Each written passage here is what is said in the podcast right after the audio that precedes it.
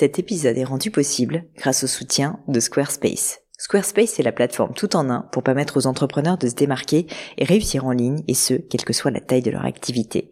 Pourquoi est-ce que j'ai choisi Squarespace comme sponsor du podcast? D'abord parce que je sais qu'ici vous êtes très nombreux à entreprendre, avoir un podcast ou un projet qui nécessite d'être valorisé sur un site web.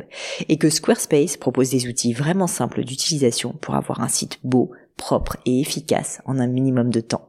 Quelques exemples de fonctionnalités, des templates de sites web personnalisables et adaptatifs pour créer des sites beaux et design en un temps record. L'outil email, le nerf de la guerre pour développer votre activité et communiquer avec vos clients. Ou encore leur outil SEO intégré pour émerger sur Google sans être un produit métier. Alors si vous voulez donner à votre business toutes les chances de se développer, je ne peux que vous recommander d'aller sur le site squarespace.com. En plus, Squarespace vous offre moins 10% sur votre première commande de site web ou de domaine avec le code Pauline. N'hésitez pas et rendez-vous sur squarespace.com, code Pauline.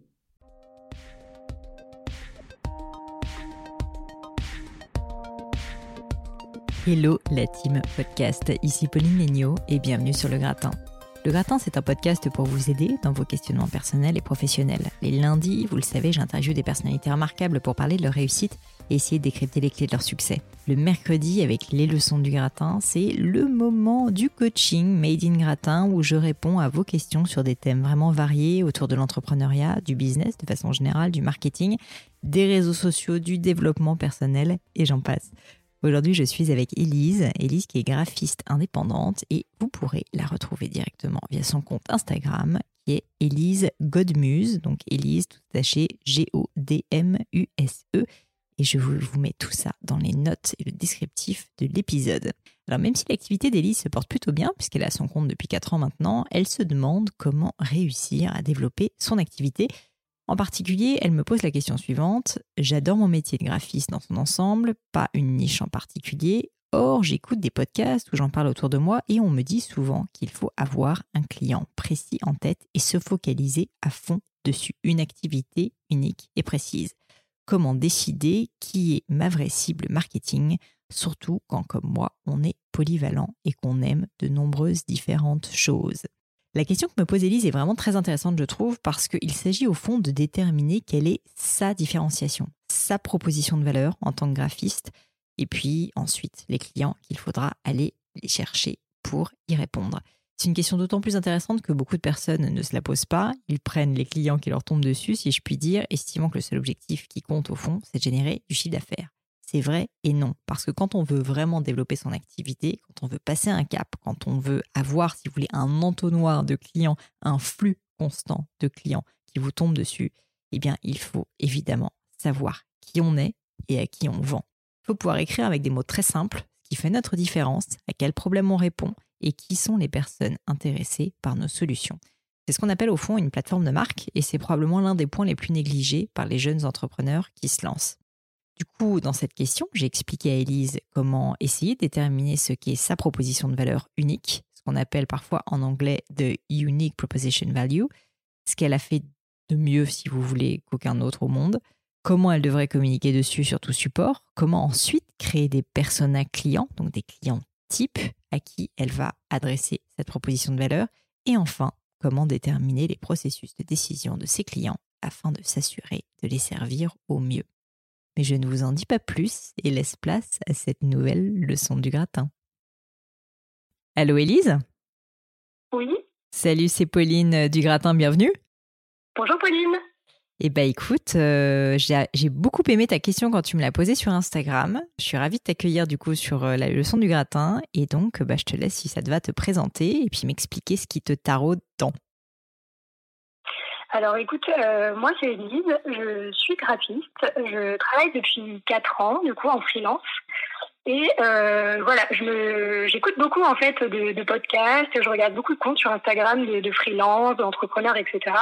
Que ce soit justement dans mon domaine au niveau du graphisme et de la création, mais aussi dans bah, dans d'autres domaines en fait euh, parce que je trouve ça très intéressant et j'entends beaucoup parler de euh, client idéal de marketing euh, j'entends beaucoup de gens qui qui expliquent que c'est très important en fait de, de cibler son marketing mhm. pour pour justement avoir les bons clients et du coup par rapport à ça la question que je me pose c'est bah, comment on peut définir son client idéal et développer, développer le, le, marketing adapté en fait quand on a beaucoup de centres d'intérêt différents mm-hmm. dans des domaines qui sont vraiment variés.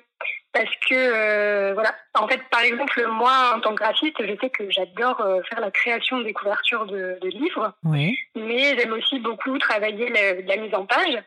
Et, euh, et, par exemple, je vais aussi adorer faire, voilà, travailler la, la, collection de livres, réfléchir à toute la stratégie de collection.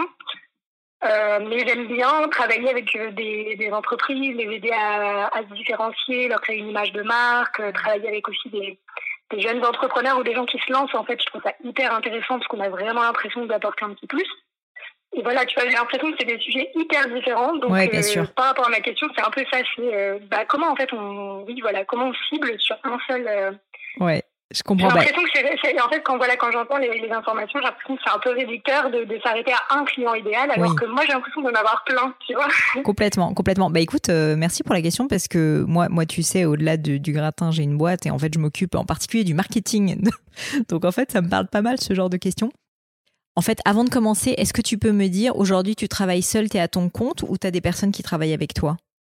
Alors en fait aujourd'hui je, je, suis à mon compte, je suis auto-entrepreneur et en mhm. fait j'ai euh, plusieurs euh, manières de travailler, c'est-à-dire que j'ai un client vraiment euh, principal, c'est-à-dire que je travaille du coup dans un studio de création avec d'autres graphistes, euh, d'autres directeurs ouais. artistiques, etc. Donc j'ai l'habitude de travailler en équipe okay. euh, avec des gens en interne et en externe.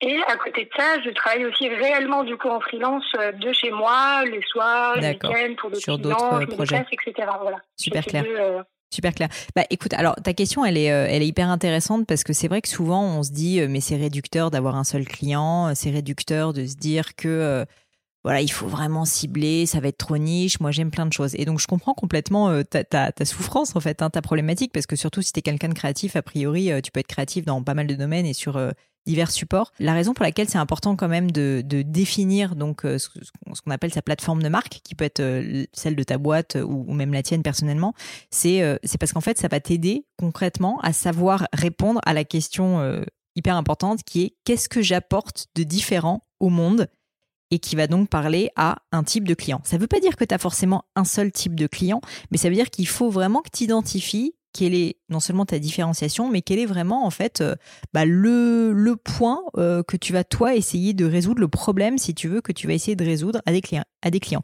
Et en fait, il faut que ça soit assez précis.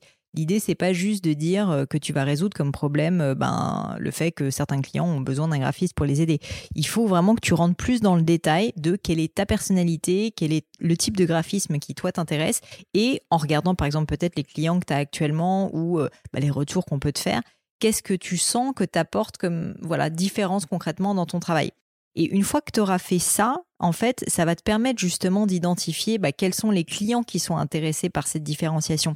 Si je prends un cas concret, mettons par exemple que bah, tu sois euh, comme tu le disais, très forte, par exemple, pour faire de, de, la mise en page de livres, parce que ben, la lecture, c'est quelque chose qui te plaît, parce que, je sais pas, tu sais faire très très bien l'illustration, et qu'en fait, tu estimes que du coup, l'une de tes grandes forces et l'une de de tes grandes différenciations, c'est que euh, avec, euh, ben, avec euh, ton, enfin, tes, tes collègues aussi, si jamais tu travailles en groupe de temps en temps, tu es particulièrement forte pour faire de l'illustration de livres.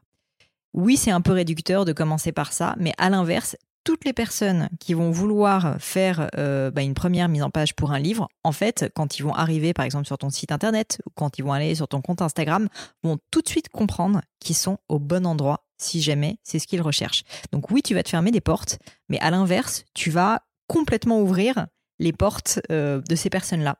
Et en fait, souvent en marketing, moi ce que j'aime bien dire, c'est qu'il vaut mieux commencer petit et vraiment savoir à qui on va s'adresser plutôt et donc euh, être très précis et commencer par une niche et le faire très très bien et vraiment euh, bah, avoir un message extrêmement clair plutôt que d'essayer essayer de faire tout un peu mal. Parce que le problème en fait de vouloir euh, faire un peu de tout même si je comprends complètement hein, ton envie bien évidemment de et, ta capacité aussi à, travailler sur plusieurs projets et plusieurs types de, créations différentes c'est que le problème c'est que le message pour tes clients il est pas très clair.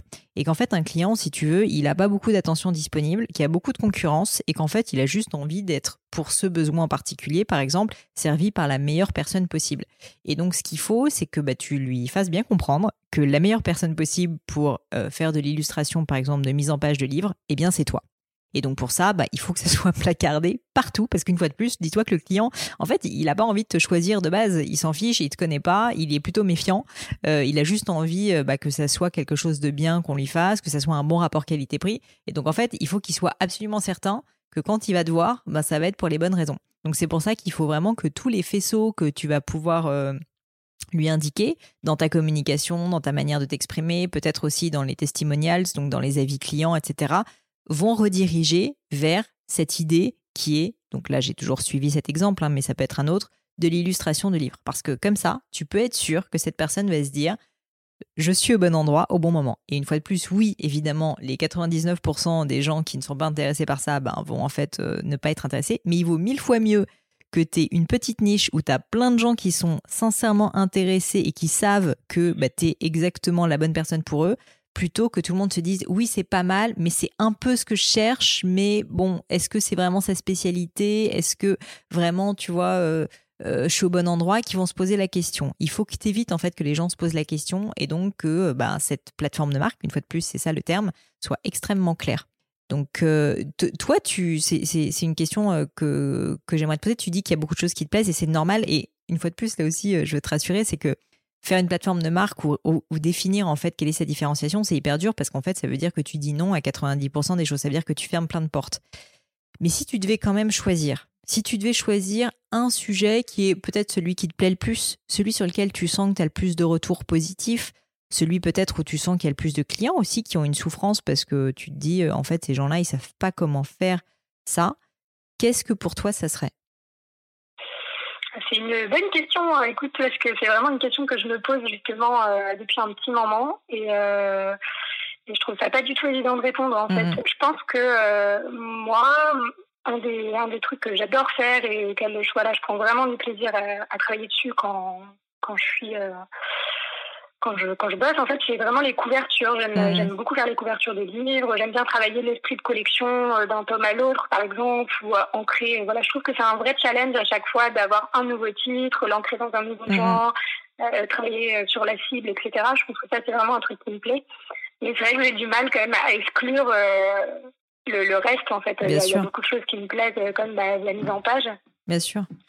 Alors après, ça ne veut pas dire. C'est euh, pas évident en fait, comme tu dis, de réduire, mais je pense que tu as raison euh, dans, le, dans ce que tu dis par rapport euh, à la niche en fait, de se, de se s'intéresser vraiment et se, se, cibler sur, sur un des, une de ses compétences et la, la montrer, la mettre en avant, la développer, etc.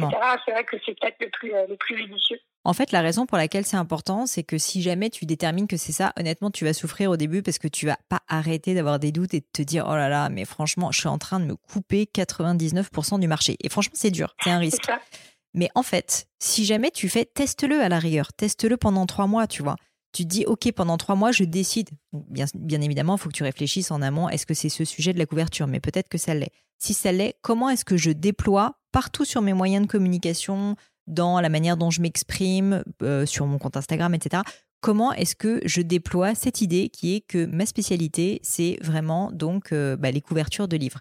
Ça, c'est la première chose. Et tu commences à le mettre en place. Deuxième chose, du coup, qui sont les clients qui sont intéressés par ça? Et ça, ça devient hyper sympa à faire.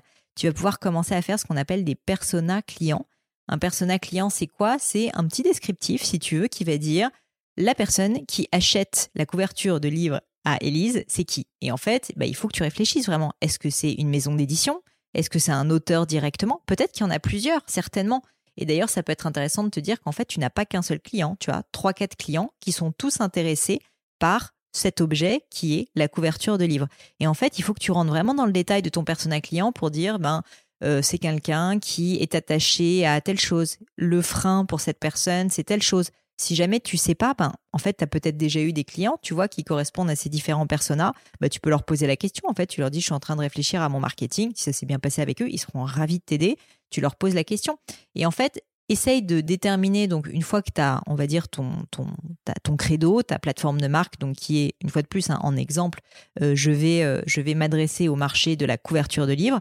Et c'est là, c'est vraiment ma spécialité qui sont les clients, donc ces fameux personas. Et là, vraiment, rentre bien dans le détail parce qu'en fait, il faut presque que tu aies l'impression de visualiser qui sont ces clients. C'est comme ça ensuite que tu vas pouvoir aller les démarcher.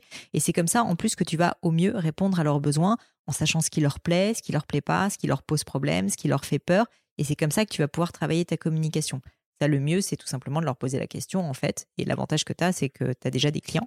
Et le troisième point après ça, c'est de commencer à se dire, OK, maintenant que je sais ce que je vends, maintenant que je sais qui sont ces clients, et, et bah, tu, tu as commencé à me parler de marketing, mais à quel moment est-ce qu'ils prennent leurs décisions? Comment est-ce qu'ils prennent leurs décisions?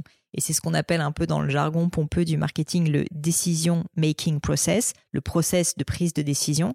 Et c'est hyper important parce qu'en fait, peut-être que quelqu'un qui est à la tête d'une maison d'édition, bah, en fait, ne va pas avoir le même processus de décision qu'un auteur euh, libre qui veut, par exemple, auto, euh, auto-éditer son livre, tu vois, et qui voudra passer par toi pour le faire. Et en fait, il faut que du coup, bah, tu saches à quel moment ils vont prendre cette décision-là de la couverture, quel support en fait euh, ils vont aller consulter pour se faire guider et pour le faire, parce qu'il y a évidemment d'autres personnes que toi qui vont faire ça. Et donc, ça va te permettre de construire un système qui va faire que tu vas avoir comme un entonnoir, parce que tu vas avoir, bah, tu vas savoir où aller chercher les clients, tu vas savoir quel type de clients il y a et quels sont leurs freins, qu'est-ce qui les intéresse. Et ensuite, bah, toi, le, le bout de l'entonnoir, si tu veux, c'est ta proposition de valeur, à savoir que tu proposes les plus belles couvertures de livres faites par exemple en illustration. Et donc, si tu veux, il faut que tu crées ce. Je pense qu'il faut que tu réfléchisses peut-être à ce système. Ça paraît compliqué quand je le dis comme ça, mais en réalité, ça ne l'est pas tant que ça. C'est vraiment beaucoup de bon sens. Et j'ai l'impression que tu as déjà beaucoup les clés en toi de, de, ce que tu veux. Parce que, tu vois, quand je t'ai posé la question, par exemple, de, de ce que t'aimes, ben il y a des personnes qui m'auraient peut-être dit euh, en fait j'en sais vraiment rien il faut que j'y réfléchisse toi quand même tu avais un instinct donc ça veut dire que c'est peut-être pas la bonne réponse hein, il faut certainement que tu y réfléchisses plus mais je pense que je pense que ça ça as quelque chose quand même tu as suffisamment d'expérience maintenant pour pouvoir mettre sur papier et, créer un système autour de ce que tu as déjà construit et de toute l'expérience que tu as déjà acquise. Tu as déjà fait ce travail de tu as déjà fait ce travail par exemple d'essayer de vraiment décrire euh, à quoi ressemble ton client? Non, non, non, c'est vrai que c'est un travail que j'ai pas du tout, euh, j'ai pas du tout fait. Et alors là, si on essaye de le faire un petit peu en live, euh, le client typique, par exemple, un client typique qui vient euh, t'acheter une couverture de livre, c'est qui? Alors, c'est vrai que en fait, euh, ce qui qui m'aide pas à répondre à ces questions, c'est que j'ai jamais euh, démarché de clients. Mhm. Euh, si tu veux, à chaque fois, c'est donc je passe la majorité de mon temps dans un dans un studio de création. Donc du coup, le travail tombe, on va dire, tout seul dans le studio, et moi, je, réceptionne et on, se partage entre différents graphistes.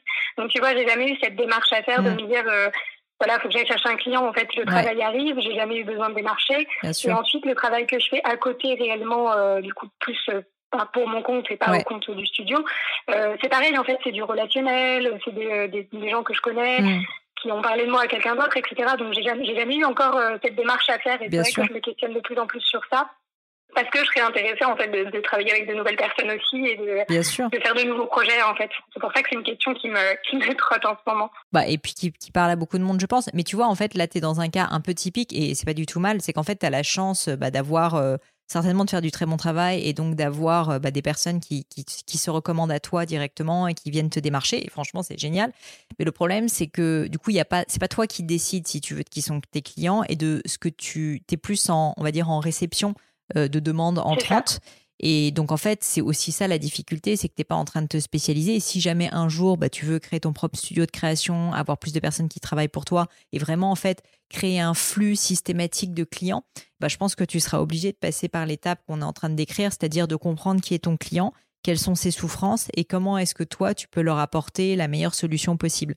Et ça, souvent, les gens se disent, OK, ça c'est très marketing, ça fonctionne quand on vend un ordinateur, un téléphone ou, euh, tu vois, quelque chose... Euh, ou même un service, mais, euh, mais pas forcément pour du graphisme. Ben si, en fait, il euh, y a pas, y a plein de sortes de graphisme. Il y a, comme tu le disais, il y a de la mise en page, il y a de l'illustration, et ça ne veut pas dire que tu vas t'enfermer là-dedans ad vitam aeternam, mais il faut commencer quelque part. Et je pense qu'il faut que tu commences par cette niche-là, et ensuite tu pourras certainement, avec le temps, te diversifier, avoir plus de choses.